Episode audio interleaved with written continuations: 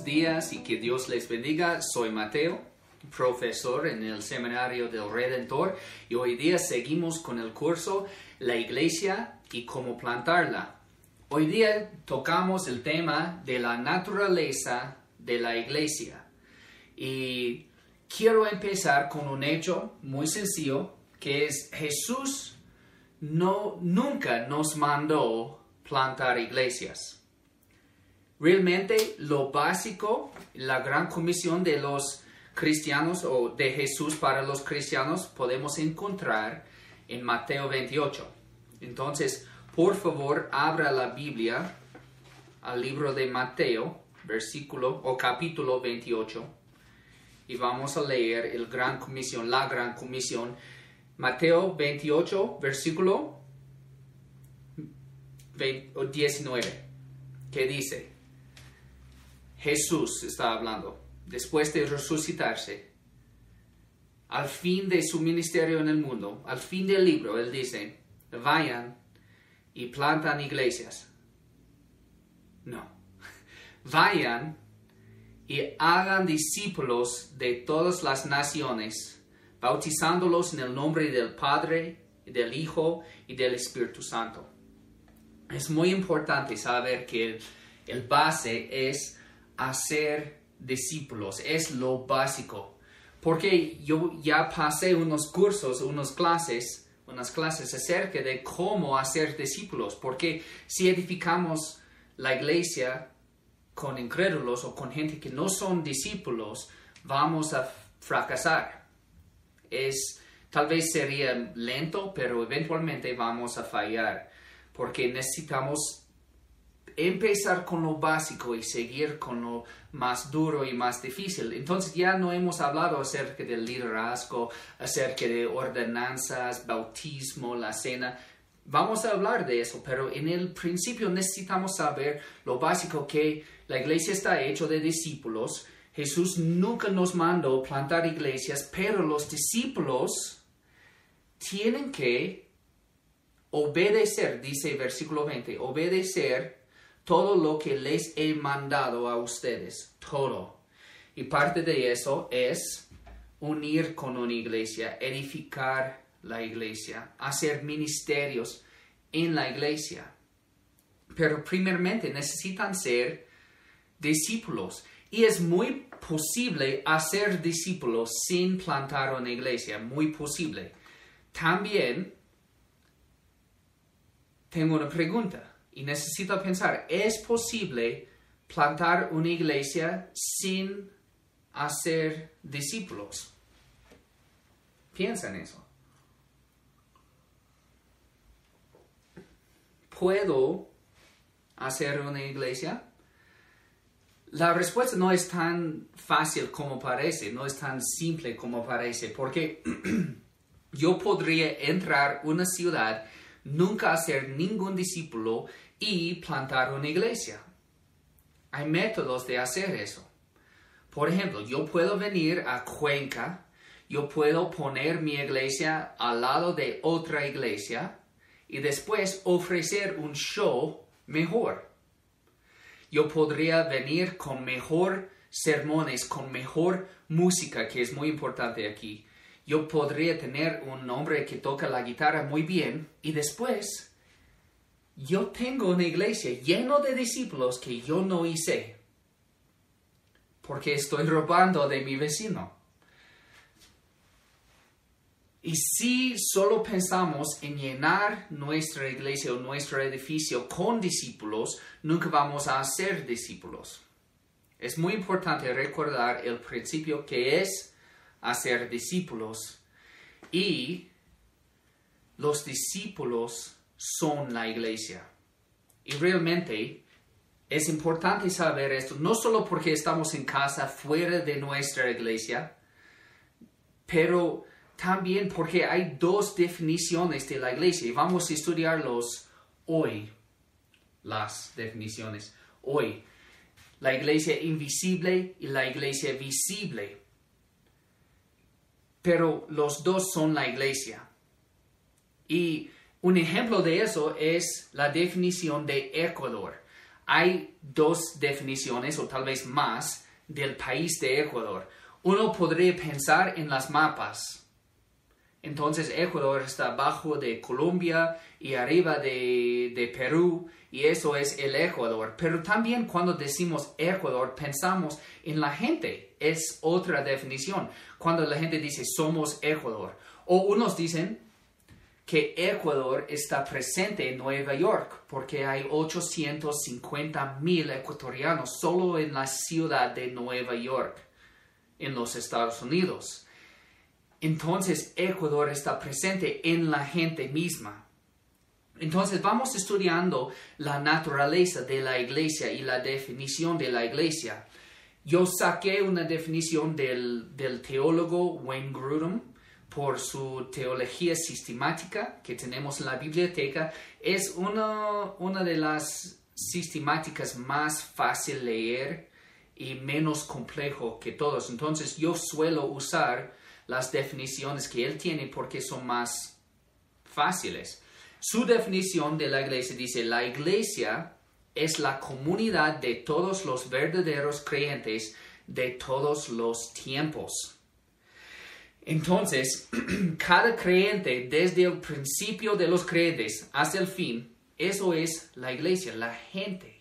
Como Ecuador es la gente, eso es la iglesia.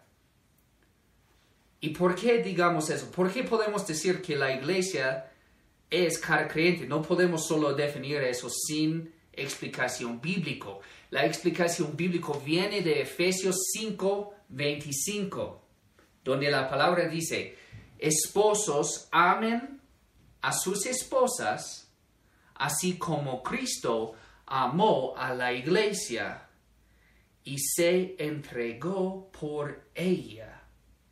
Entonces, aquí podemos ver que la iglesia que Cristo amó es la gente que para que Él se entregó. Pero Él se entregó no solo por la gente aquí en mi iglesia local, en Manantial de Vida, por ejemplo. Él se entregó por otras personas y no solo ahora en el tiempo, pero hace muchos años, hace miles de años, Él se entregó por otras personas y ellos también son parte de la iglesia, como dice en Efesios 5:25.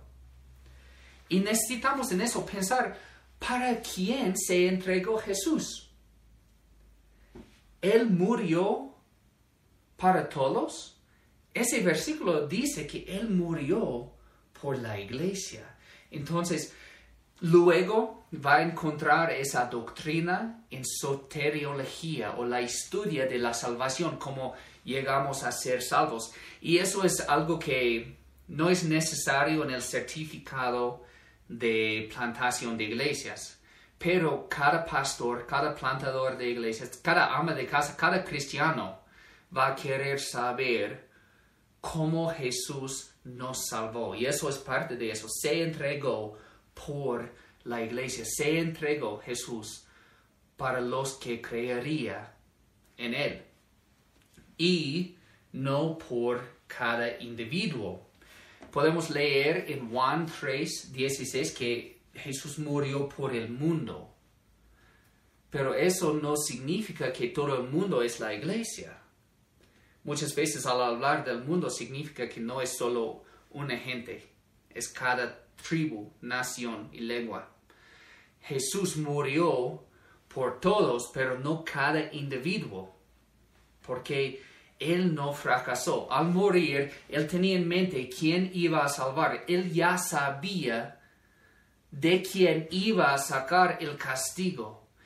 De, él ya sabía quién iba a perdonar. Entonces, él se entregó por su gente. Y eso es la iglesia, como dice la Biblia. También en el Antiguo Testamento había una iglesia allá. Eso es una pregunta muy, muy importante. ¿Por qué?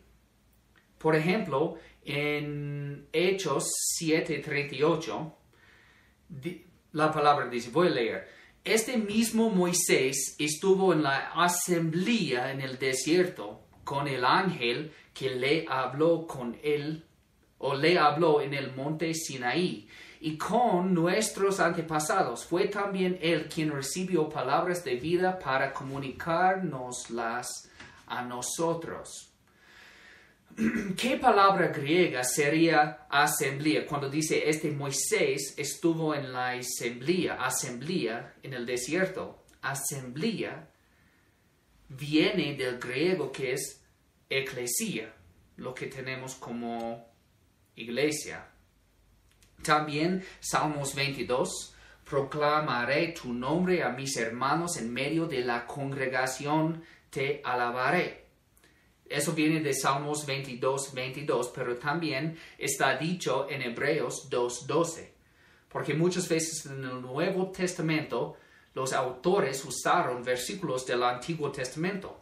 Y en Hebreos, donde está 2.12, la palabra congregación que viene de Salmos es eclesia, es la gente.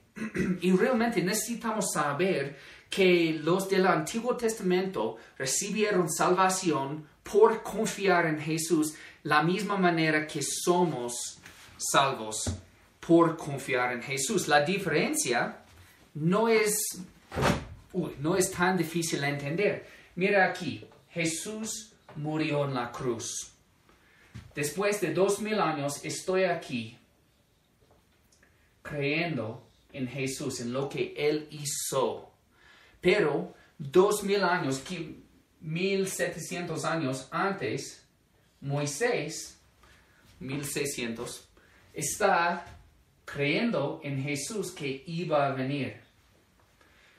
Porque Jesús ya no había venido, no significa que ellos no hubieran podido esperar en Él.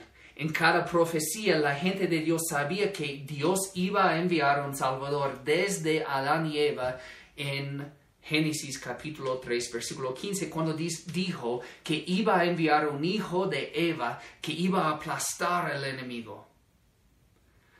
Desde allá tenemos muchas más enseñanzas acerca de Jesús. Entonces, en el Antiguo Testamento la gente creía en Jesús en la misma manera que creemos, pero sin, la información que tenemos. Pero sabemos nosotros que no tenemos toda la información tampoco.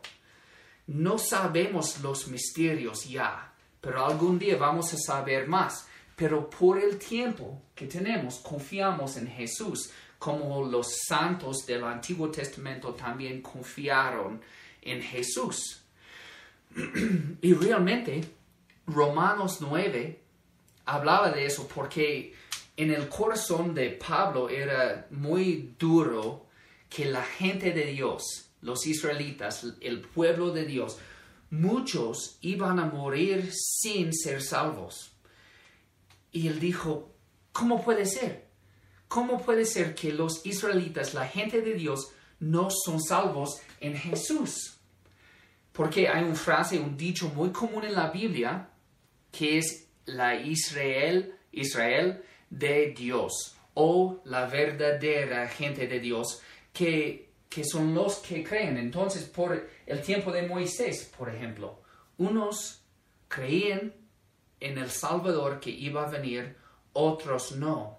Pero todos parecían israelitas, con la circuncisión y todo, pero no todos eran israelitas verdaderas.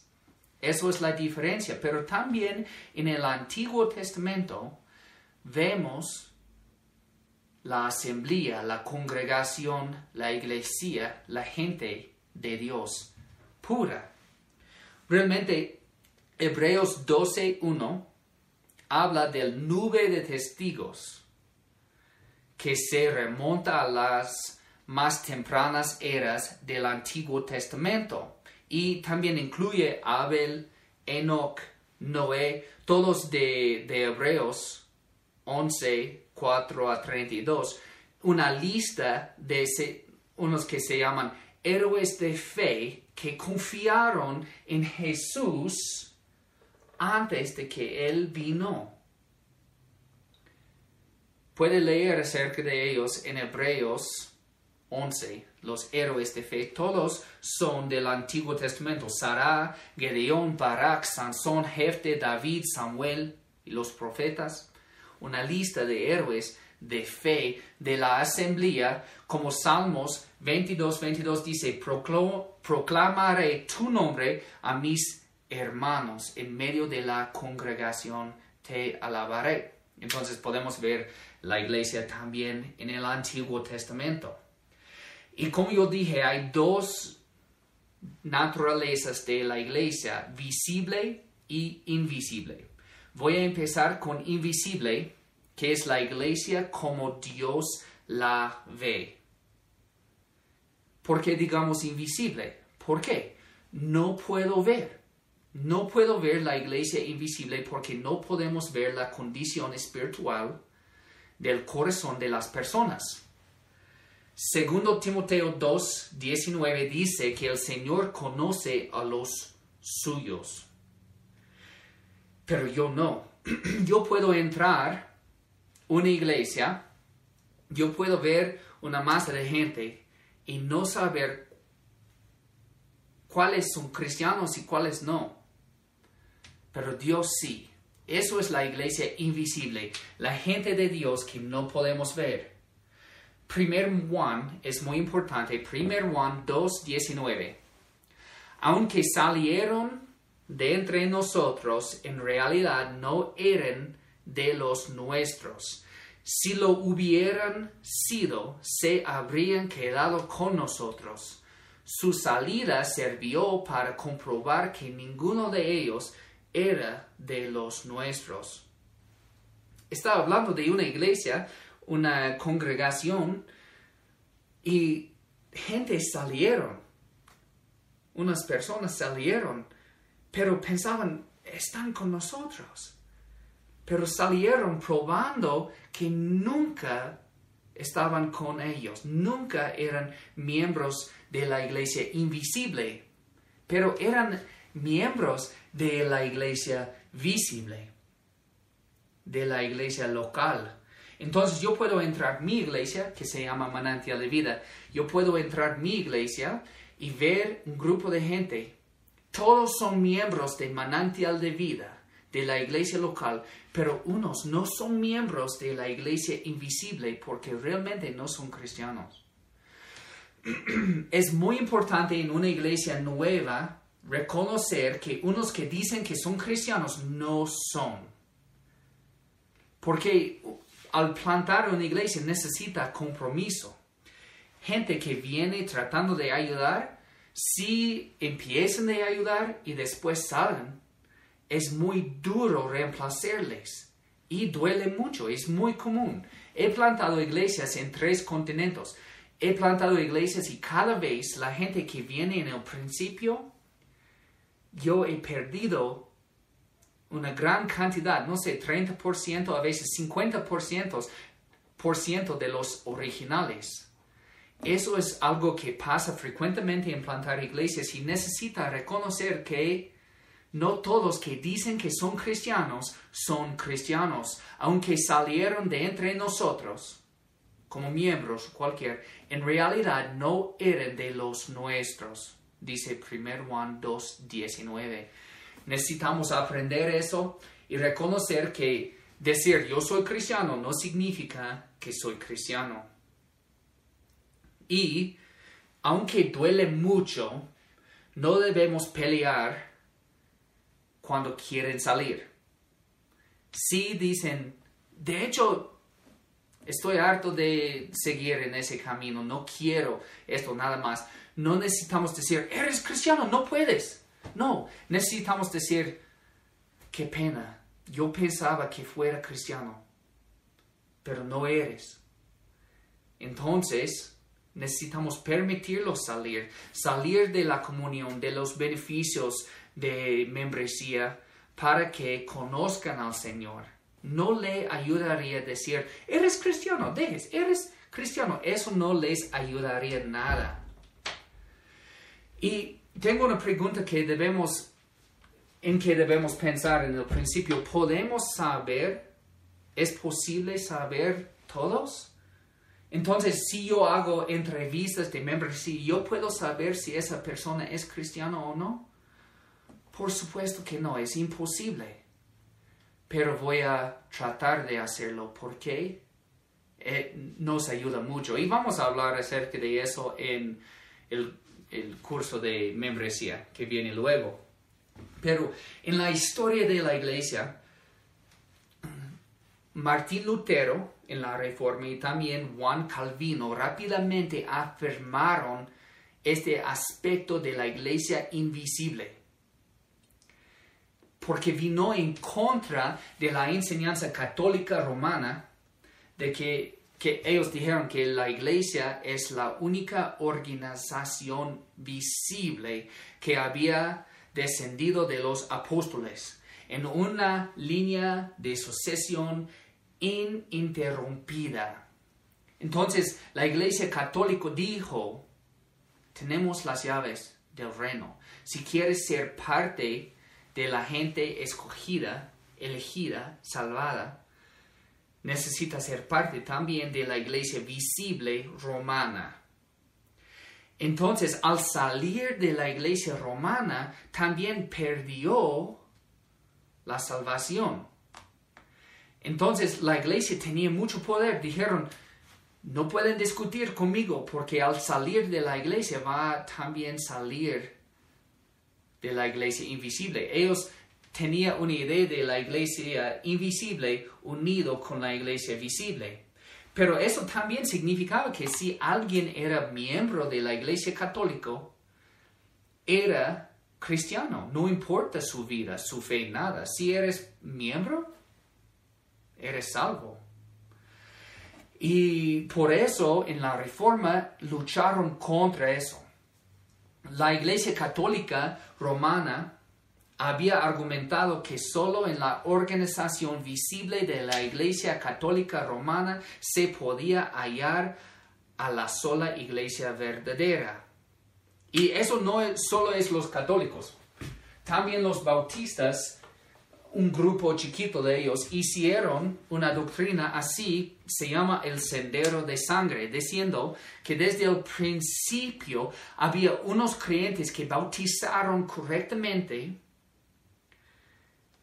por, por poner la persona bajo el agua totalmente. Había una línea de personas que bautizaron correctamente y por eso también hay una iglesia visible en el mundo. Los dos tienen algo específica, una obra que necesita hacer para ser cristiano, para ser salvo, para ser parte de la gente de Dios. Los católicos dijeron, si estás dentro, estás bien. Si estás afuera, no estás bien. No importa si ese hombre tiene fe y ese hombre no porque Él es parte de la iglesia, entonces es salvo. Negamos esa doctrina con fuerza porque es mentira. Entrar a la iglesia solo es otra obra que necesita hacer. Pero también unos bautistas hicieron eso diciendo, si alguien se bautizó bajo el agua, es cristiano, no importa si él tiene fe o no. Pero si solo tocó el agua o si alguien puso gotas de agua sobre esa persona, no salvo, no salvo. No importa si esa persona tiene fe o esa persona tiene fe, no importa. Mil disculpas, mi, mi casa perdió la luz entonces ya regreso. Como yo estuve diciendo, dijeron unos bautistas que solo los que estaban bautizados por inmersión total bajo el agua eran realmente creyentes. Entonces, ese hombre sin fe pero bautizado era mejor que ese hombre con fe pero bautizado incorrectamente. Era perdido. Todo lo que quiero decir es que hay creyentes fuera de la iglesia visible Y dentro de la iglesia visible hay también incrédulos que caminan como creyentes. Entonces ya terminamos con la iglesia invisible. La iglesia visible o la iglesia local, a veces se llama, es la iglesia según los creyentes la ven en la tierra. Es lo que podemos ver. Es lo que pensamos cuando pensamos en la iglesia. En ese sentido, la iglesia visible incluye a todos los que profesan fe en Cristo y dan evidencia de fe en sus vidas. Profesar y dar. No solo vamos a decir los que profesan Cristo, porque una gran cantidad de las personas en Ecuador, por ejemplo, profesan ser cristianos, profesan fe en Jesús, pero yo quiero ver evidencia. Por ejemplo, usted conoce qué es el Evangelio. Necesita conocer o saber qué es el Evangelio antes de poder confiar en las buenas nuevas. Bueno, y la membresía en la iglesia invisible, la iglesia hecha de todos los cristianos en todo el mundo por todo el tiempo, la iglesia invisible y los miembros, la membresía es pura, totalmente pura. Y la iglesia visible no tanto. Muchas veces la membresía en una iglesia visible no es tan puro. Pero yo les pregunto, ¿debemos tratar de hacer la membresía en nuestra iglesia pura o no? Sabiendo que unos incrédulos va a venir. Yo digo sí. Por supuesto debemos tratar de tener membresía pura porque es como decir, yo sé que voy a pecar, entonces no voy a luchar contra mi pecado. No. Pablo también discutía contra eso en el libro de Romanos. No debemos decir, oh, es tan difícil, entonces no voy a intentar. No, vamos a intentar. ¿Y cómo podemos trabajar para hacer nuestra iglesia visible, por ejemplo, mi iglesia manantial de vida, ¿cómo yo puedo tratar de hacer mi iglesia más pura o la membresía en mi iglesia más pura? no voy a contestar porque es una de las preguntas que necesitan contestar abajo para ganar crédito del curso. Pero cuando Pablo escribió sus epístolos, él escribió a la iglesia visible en cada comunidad. Por ejemplo, podemos ver en 1 Corintios 1.2, él dijo a la iglesia de Dios que está en Corinto.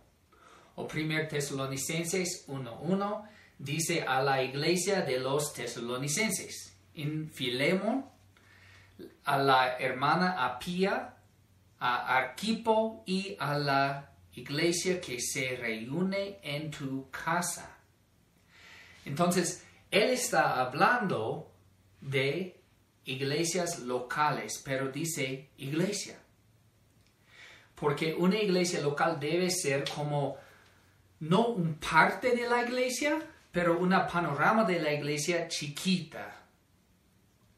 Y por supuesto, había incrédulos en las iglesias locales, como lo de Corinto o de las tesalonicenses. Había incrédulos, pero todavía eran iglesias.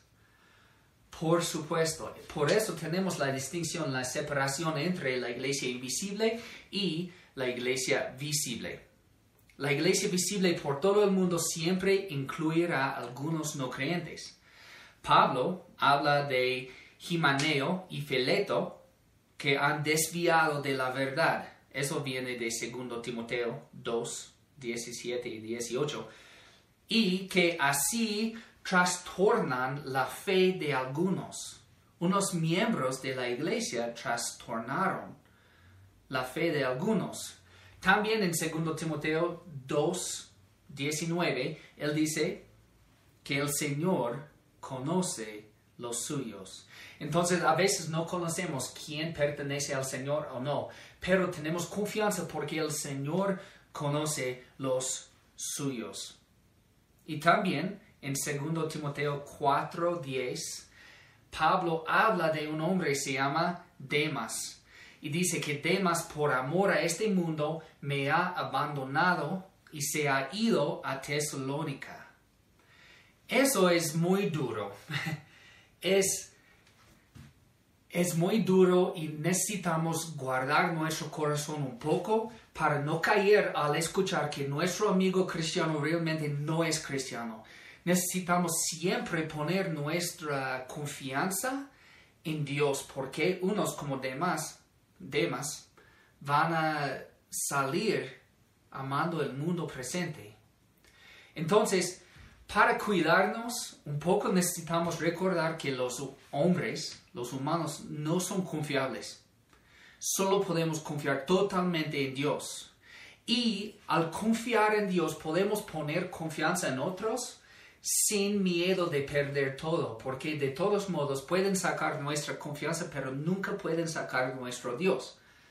Bueno, ¿cuáles peligros hay en tener incrédulos como miembros? Como lo que pasó con Demas, eso es un peligro, pero es muy poco en comparación con otros peligros que tenemos. Porque el dolor de tener un hermano que realmente no es un hermano es, fuerte, pero no es como tener enemigos dentro de la iglesia. Y eso pasa. Por ejemplo, Pablo advirtió a los ancianos de Efeso que después de su partida, eso viene de Hechos 20, 29 a 30, después de su partida, entrarán en medio de ustedes lobos feroces que procurarán acabar con el rebaño. Aun de entre ustedes mismos se levantarán algunos que enseñarán falsedades para arrastrar a los discípulos que los sigan. Eso no solo pasa en Efesios, eso pasa en todo el mundo. Jesús mismo advirtió, eso viene de Mateo capítulo 7, versículo 15 a 16. Él dijo, cuídense de los falsos profetas vienen a ustedes disfrazados de ovejas, pero por dentro son lobos feroces. Dándose cuenta de esta distinción entre la iglesia invisible y la iglesia visible, el, santo, el San Agustín, los agustinos de aquí, viene de ese grupo de, de monjes de Agustín. Él era un creyente hace 1700 años. Él dijo, acerca de la iglesia visible. Muchas ovejas están fuera y muchos lobos están dentro. Necesitamos darnos cuenta de eso, que, que la iglesia, como vemos la iglesia, no siempre es tan pura, está lleno a veces con incrédulos. Y cuando estudiamos membresía en el futuro, vamos a estudiar cómo evitar eso, pero nunca podemos evitarlo totalmente. También con la distinción entre la iglesia invisible y la iglesia visible, tenemos la iglesia local y la iglesia universal y unos divisiones entre local y universal. En la Biblia podemos ver grupos pequeños en una casa llamado iglesia. Por ejemplo, en Romanos 16:5 Pablo habla de la iglesia de hogar y esa iglesia se llama iglesia. No importa cuántos miembros, es iglesia. También en 1 Corintios 16, 19, Aquila y Priscila los saludan cordialmente en el Señor como también la iglesia que se reúne en la casa de ellos. Había una iglesia allá también a la iglesia en toda la ciudad. Eso pasa en 1 Corintios, en 2 de Corintios y 1 Tesalonicenses. También habla la Biblia acerca de la iglesia de una región. Por ejemplo, en Hechos 9:31, la palabra habla de la iglesia que disfrutaba de paz en la vez que se consolidaba en todo, toda Judea, Galilea y Samaria. Eso viene de Hechos 9:31.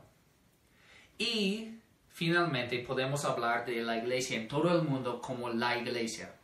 porque estamos unidos. Y ahora podemos sentir la unión más porque no podemos estar con nuestra iglesia local. Pero por el Internet estamos reuniendo con iglesias en otras partes, escuchando sermones, canciones. Mucha de la música cristiana que yo escucho viene de Australia. Y de hecho, nunca he visitado Australia, no conozco las iglesias allá tampoco, pero como estamos unidos en Cristo, yo puedo ser, recibir los beneficios de las iglesias allá. Bueno, es un hecho que una iglesia no es una iglesia sin reunirse, solo es un discípulo.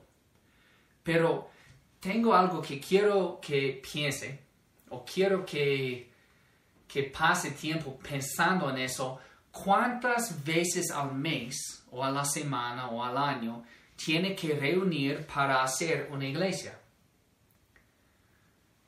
Porque si no está reuniendo o solo se reúne una vez a la, década, ¿es una iglesia? ¿Y cómo sabe eso? ¿Su respuesta viene de la Biblia o viene de, de otra parte? Entonces, no voy a contestar, necesita contestar por recibir o para recibir crédito del curso. También, las iglesias locales no todos parecen similares, eso es muy obvio. Entre las iglesias que se reúnen o los miembros de las iglesias que se reúnen para tomar ese curso, ese curso de la iglesia cómo plantarla, tenemos iglesias que parecen tan diferentes, que tienen ritos tan diferentes, que tienen un horario tan diferente. Sabemos eso. En la Biblia vimos una casa como iglesia, pero aquí en Ecuador vemos catedrales que son tan diferentes. Pero yo quiero que, que pueda contestar si los dos pueden ser iglesias o pueden, en los dos pueden reunir iglesias. Y también, ¿qué pasaría si yo tuve, si yo tenía mi mi iglesia bajo un árbol, sin edificios, sin paredes, todavía puede ser una iglesia? ¿Por qué o por qué no? Y finalmente, ¿cuáles peligros hay acerca de, o cuáles peligros tenemos como plantadores de la iglesia en pensar o tener una imagen de una iglesia en nuestra mente antes de plantar la iglesia? o antes de llegar en la comunidad donde vamos a plantar la iglesia. Es muy importante. ¿Por qué? Por ejemplo, unos misioneros fueron al tribu de los Waudani, que viven en el, en el oriente de Ecuador, por el norte. Son un tribu. Y hicieron un edificio con techo de zinc.